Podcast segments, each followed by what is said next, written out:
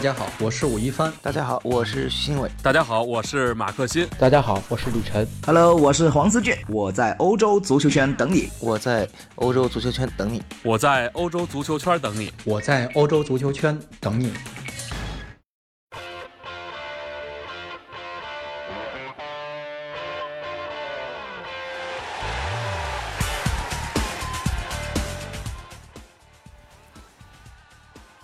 大家好，我是阿亮。很高兴又在欧洲足球圈和大家一起聊英超的时间，在这一期的节目里，我想跟大家聊一聊在昨天晚上刚刚结束的北伦敦德比战。这场比赛呢，也是在本轮比赛当中呢非常受人关注的一场对决。呃，其实在这轮比赛开始之前，哪怕是一周甚至是十天之前呢，呃，热刺呢还领先着阿森纳有十分的积分，看上去他们在第三的位置上是高枕无忧，还是能够继续的给。曼联啊，对不起啊，是给曼城还有这个呃利物浦呃争冠呢产生一点压力，一度呢热刺还是有争冠的可能性的，但是随着他们连续的两场比赛输球之后呢，这种争冠的可能性已经是越来越小了，而身后的阿森纳已经逼迫到离离他们只有四分的差距了。这场北伦敦德比，如果说阿森纳队能够在客场取胜的话，那么双方的积分差距。就仅仅将只有一分之差，所以对于热刺来讲，今天在主场的这场德比之战呢，是属于必须要拿下的一场比赛。其实，纵观到比赛最后的结果，热刺能够拿到一比一的平局，过程显得比较艰难，而且一度他们差一点呢，是在比赛的最后阶段会被阿森纳绝杀而痛失三分，最后拿到一分，可以说是。从运气的角度来讲呢，还是比较眷顾于热刺的。当然，如果整场比赛从头看到尾的话，你会发现，可能一分才是双方最终一个比较公平的结局。那么说到公平，我相信有很多两队的球迷呢，在看完这场比赛之后呢，都不会觉得应该用这个词来形容这场比赛，因为当中还是有相当相当多的争议的。那么，我觉得一点一点来看吧。首先，还是先来简单的复盘一下整场比赛。在这场比赛的过程当中，阿森纳是先拔头筹。不过，在这个进球之前呢，应该说阿森纳这场比赛，埃梅里对于比赛的细节的准备，包括整个比赛战略的制定，还是相当对头的。毕竟是在客场作战，毕竟在自己的主场呢，也曾经被热刺呢是呃追平，并且反超过比分，有这样的经验。在做客到温布利之后呢，阿森纳队自然是不敢大举压上，自然是不敢实行呃太过这种呃靠前的压上高压紧逼式的防守。所以其实我们看到了，在这场比赛当中，艾米丽使用的是一个四二三幺的阵型，把穆斯穆斯塔菲放在了右边后卫的位置上。那么四二三幺是我个人感觉这个赛季阿森纳队在比赛当中运转的最为流畅。同时，也是取分率最高的一个阵型。那么，在温布利球场，在对方的主场，采用这样的一个比较熟悉的阵型打法来说，对于球员来讲，穆斯塔菲，他原先在埃弗顿出道的时候呢，他也是打过右后卫的位置，所以说起来并不陌生。呃，四个后卫的阵型，然后呢，在上半场的这段时间里面的防守，其实阿森纳队呢，呃，也是采取了高位的压迫。后卫线往上提，但是呢，并没有说这种类似于利物浦或者说类似于曼城这样的抢得非常凶。在我的感觉来说呢，阿森纳只是压而不抢。其实我们看到了，在后退防守的过程当中呢，阿森纳队是在对方即将进入到自己的三十米区域才开始密集的防守。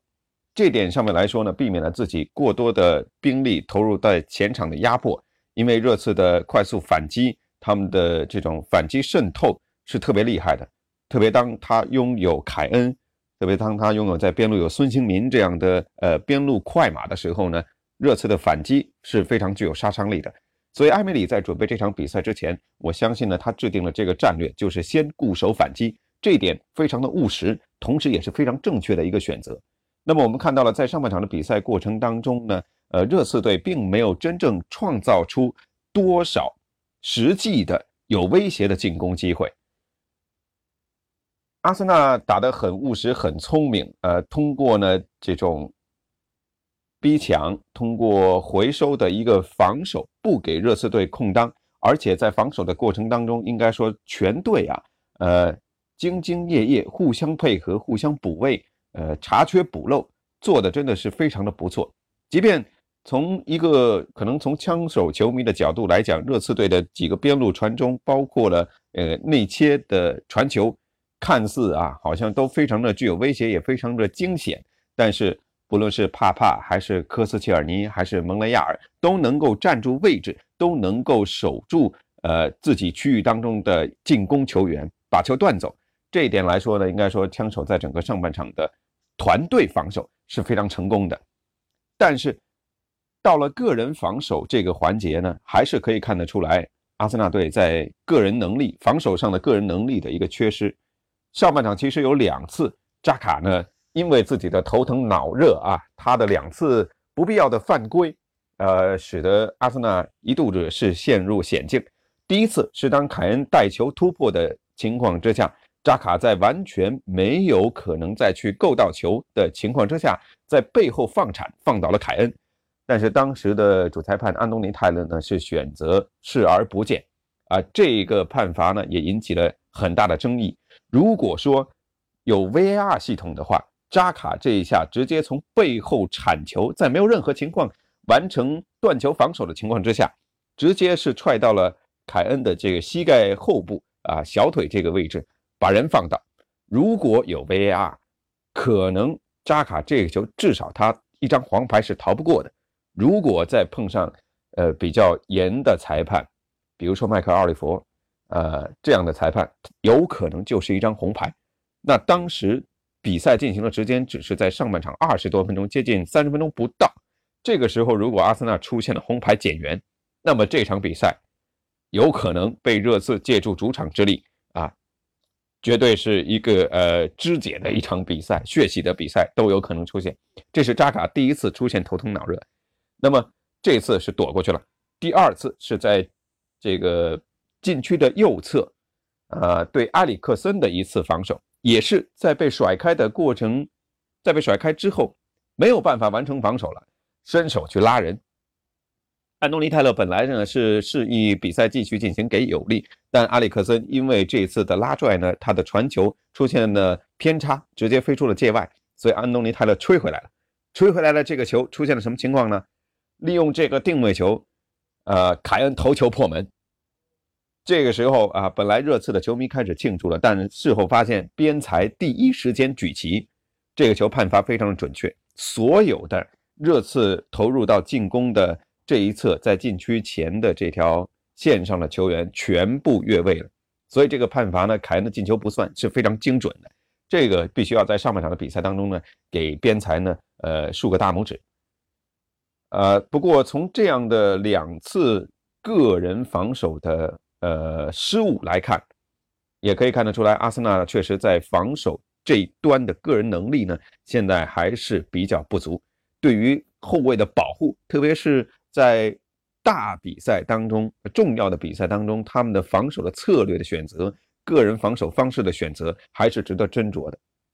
那么说到热刺，为什么上半场他们除了凯恩这个越位进球之外，实际上没有太多机会？呃，因为。我个人的感觉，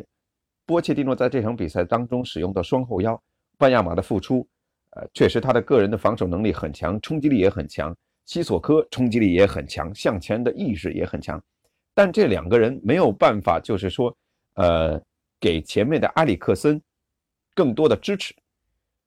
万亚马可能防守方面更为纯粹一些，呃，组织进攻并不是他的本能。而西索科呢，他一直是一个突击手这样的角色。呃，作为疏导分导球，也不是他擅长的功能，所以这两个人组成的双后腰变成了其实组织的重任还是要落到埃里克森一个人的身上。这一点呢，就是热刺没有了戴尔，没有了阿里之后所带来的进攻方面的一个困境，那么使得热刺的整个的进攻呢，在左中右三个线路的联系上面呢，并没有显得那么的流畅，机会创造的也不够多。再不用说孙兴民在整个上半场的比赛当中呢，基本上是被阿森纳的球员呢给限制死了，没有给他冲起来的空间，没有给他身后的空当，所以热刺在整个上半场的进攻端的发挥呢，确实不尽如人意。当然了，他们在上半场临近结束之前，一次妙传啊，这个阿里克森的第一脚打门被莱诺挡出，随后西索科的补射又是被莱诺神奇的化解，这一点当然呢是要赞一下。莱诺在门线上这种出色的、神奇的发挥啊，出色的反应能力，当然这也是给阿森纳的防守敲响了一个警钟，身后还是会有空当，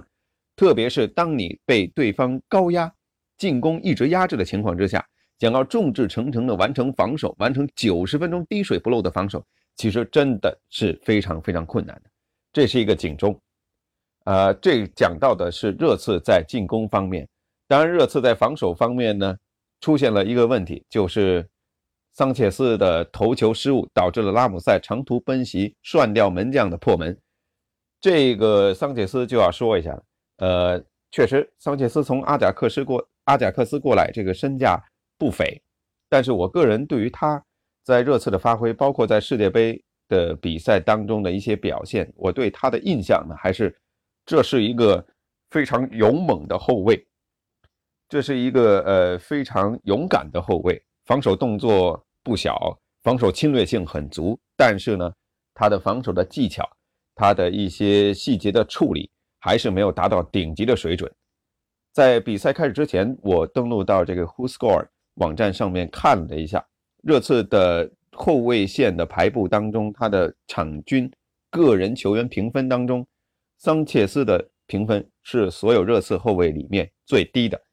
也就是他成为了热刺在防线上的一个薄弱环节，那么这一点今天又是他的失误，也怪了啊！热刺这个球队呢，在过去几个赛季给我们留下的印象就是说，在关键的阶段，他们总会关键时刻掉链子。你像上一场打切尔西，特里皮尔莫名其妙的回传乌龙，而今天呢，又是桑切斯呢在防守端的这个争顶失败，导致了丢球。这一点呢，可能是。热刺呢，未来的比赛当中，未来的赛季当中，他们要去争夺冠军，所必须要着重去加强的一个环节。那么在上半场的比赛，阿森纳能够取得一个一比零的战果，一个是埃梅里的布置非常的成功，另外一个热刺呢，确实在进攻端呢没有能够给出呃应有的一个表现，所以在上半时一比零的比分，我觉得是非常合理的。在比赛中场休息的时候呢，我还呃提了一嘴，就是说热刺在下半时肯定会提速，所以枪手一定要小心，众志成城的团队防守，呃，要做到滴水不漏。刚才也说到了，九十分钟非常的困难。那么在下半场开始之后，确实阿森纳队也面临了热刺更强的一个攻势。当然了，呃，团队的防守表现呢还是相当的不错的。不过这个时候。左右比赛的因素呢，呃，又出现了。通常要一场这个职业比赛重头戏、德比战当中，左右比赛的一些转折点，呃，也许不是真正的就是场上球员技战术的发挥，可能是运气，可能是一些判罚。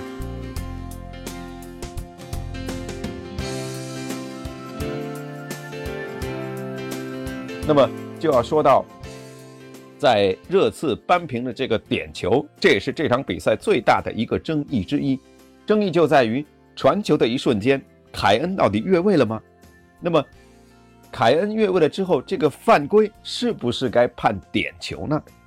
其实很直观的，从比赛的慢镜回放来看，传球的一瞬间，凯恩是越位。凯恩是所有越位球员当中最靠前的一个。那么，按照足球规则的呃这个足球的规则来说，传球的一瞬间，当有球员处在越位位置上之后，他呢，不管是最后的触球形成进攻，还是完成进球都不算。那么，我今天早上还看到一个呃，应该是《每日镜报》还是哪家英国的媒体啊，在为这个事情做一个科普啊，讲到的是足球规则当中现在的一个规则，因为我们都知道。呃，越位的判罚呢，在经过这几年的一个不断的改进规则的改变之后呢，有这个是否越位获利这样的一种说法。也就是说，传球的过程当中，可能你有三名球员、五名球员都处在越位的位置上，那么到底这三名球员、五名球员有没有因为这次越位而获利？我们经常在足球比赛里面看到有越位位置的球员，他并没有去参与进攻，一瞬间的时候并没有参与进攻，他可能站在原地，或者说他甚至有往回走的这种意思，我并没有参与进攻。随后后插上一名不越位的队员拿球了之后，再次形成进攻，这个时候这名原本越位往回走的队员再回头投入进攻，他是等于在这次新的进攻当中他是不越位的。很多时候这种情况之下，这名原来越位。但却不参与进攻的球员，他在没有获利的情况之下重新投入，哎，他破门得分了，这个进球是有效的。但是凯恩这个情况呢又不太一样，应该是《每日镜报》他说了，呃，当凯恩处在越位位置的过程当中呢，他这个不，他这个呃被犯规，被犯规了之后呢，来我们看一下啊，《镜报》这个解读，我我把原文念一下，它的普及是。英足总的相关竞赛规则如下：当一名处于越位位置的意在触球的球员向球的运行方向移动，并且在触球或做出准备接球动作前遭遇犯规，或是与对方争抢球权时遭遇犯规，则由于犯规出现在越位之前，应先判犯规。是不是非常拗口？其实说白了，第一遍我在看过这个时候，我不明白他具体想要讲些什么。我觉得《劲报》好像在呃给自己打脸。为什么呢？这名处在越位位置而且有意去触球的球员，他在做出接球或准备接球动作前遭遇了犯规，争抢当中遭遇了犯规，所以应该先判犯规，而不是先判越位。那么为什么？那么你前面这一通的定语，为什么讲这个球员是越位的位置呢？他他越位了，他被犯规，所以应该先判犯规，而不是先判越位。我不明白这句话怎么样才能够说得通，而因此他认定是穆斯塔菲的犯规是被发生在凯恩被认定越位违例之前，所以这是一次正确的判罚。我的三观全部被毁了，我觉得自己瞎了。说的偏激一点就是这样，因为当这个球传出来之后，所有的球员朝着球运行的方向移动，进攻的球员凯恩已经越位，慢镜的回放，球传的一瞬间他越位了。那么这个时候是不是判凯恩越位？那么凯恩是不是在越位的情况之下，他去争顶，他有获利的行为？随后他在我们才能说他在要去争顶的这个过程当中，穆斯塔菲飞身从后面撞了他，穆斯塔菲是有一个犯规动作。那么到底是应该是越位在前，还是说穆斯塔菲犯规在前呢？很明白，越位在先嘛。越位在先，即便穆斯塔菲不去做放倒凯恩的这个莽撞的动作，那么凯恩获利了之后，他不管破不破门，这个球肯定是不算的，对吧？所有的规则的呃最后的判定起源于凯恩越位，所以我个人认为这个点球是不存在的。好，既然裁判指向了点球点，没有 VAR 无法改变判罚的结果。那么再来看点球的主罚，呃，这啊，这个这个是后话啊，讲的太激动。好，这个点球使得热刺把比分扳平了。下半场的比赛，实际上我觉得阿森纳的表现呢，还是跟上半场呢，呃，差不太多。只不过在换人当中，我也看到有球迷呢有一些不同的意见，比如说为什么换的是这个拉姆塞？拉姆塞在足总杯的比赛里跑了十四点四公里，呃呃，跑了一万一万四千多米。他这场比赛只跑了八千七百多米。拉姆塞是不会累的。拉姆塞有三个肺，为什么要换他？他在前腰的这个位置表现得非常出色，对吧？这可能是埃梅里赛季前为什么会把拉姆塞定在这个位置，并且希望以他为核心舰队的一个原因啊。拉姆塞这场表现确实很出色，虽然他的小技术是技术没有那么细腻，但是很出色。但是为什么要换他呢？这是一个疑问手。另外一个，呃，换了奥巴梅扬。上一场比赛五比一，奥巴梅扬是被早早的替换下去休息的。但是在这场比赛登场之后，奥巴梅扬感觉整个人不在状态，他的这个速度的优势没有表现的那么明显，在冲击对方的后防方面呢，我个人感觉没有那么明显，而且在主罚点球，包括点球的补射当中，这两个球，呃，这两个过程，从他的精神状况到身体状况，到软绵无力的罚球跟补射，感觉奥巴梅扬呢似乎真的是歇过了，还是怎么着？总之。翻看数据的话，奥巴梅扬在主客场的一个进球数据还是非常平均的分布，主场十个，客场六个。但是他在对阵前六的球队当中，只有对热刺进过球吧？印象当中应该是这样。在强强对话里面，呃，奥巴梅扬的进球率是很低的。我们可以去翻他每一个进球，是在对积分榜的后半夜，可能后十名的球队。十名开外的球队应该这么说，前十之外的球队，奥巴梅扬的进球率是很高的，也就是说他是一个虐菜高手。真正到了打硬仗的时候，通常来说会隐身。而今天的这个来之之不易的点球，可能绝杀对手的点球，他也没有罚进，而且他补射也没中。好，那么接下来就说到这个点球的补射，补射也有一定的争议跟学问在里面。啊，可以去看我的这几张截图。按照点球的规则，只有门将跟主罚点球的队员是在大禁区之内的，其他所有的防守球员、进攻球员都必须在罚球踢出去的这一刹那之前，全部退到禁区之外。而比赛的实际状况是什么呢？奥巴梅扬在助跑、抡腿，在脚跟球接触，也就是说踢到球之前，维尔通亨。已经深入到禁区之内了，他深入到禁区之内的这个位置，获了什么利呢？奥巴梅扬的点球被洛里斯扑出去之后，阿森纳形成了补射的机会。当球传到门前的时候，奥巴梅扬用一个非常轻巧的想要垫射，把球轻松垫进网内。他没有想到身后飞过来的维尔通亨飞铲把这个球破坏了。维尔通亨为什么那么快？他不是博尔特，他不是呃。九秒多就能跑完一百米的人，因为他提前启动了。在看到了下面这个截图当中，你就能发现啊，或者说大家去回看比赛的录像，给他定格，在奥巴梅扬主罚踢到球之前，维尔通亨起码已经往禁区内冲了三米，也就是这三米，主裁判没有发现，那么或者说主裁判纵容他的这个行为，所以维尔通亨最后能够救驾成功。底线裁判负责的是什么？啊，边裁负责的是什么？边裁负责的是看守门员有没有提前移动离开门线。主裁判关照的是什么？主裁判关照的就是这一群想要补射的、想要堵门的这些球员有没有提前进禁区。按照这个球的状态，其实主裁判应该是吹罚重罚，那么阿森纳就有机会去。逆转比赛了，呃，所以这个是比赛当中的一些争议。其实，在这场比赛当中的这些争议啊，多多少少两队都有，所以最后呢，一比一或许是真的是一个比较合理的平局。因为我们刚才也提到了扎卡的那个鲁莽的犯规，如果裁判掏红牌的话，可能这个比赛早早就不一样了。而这个点球的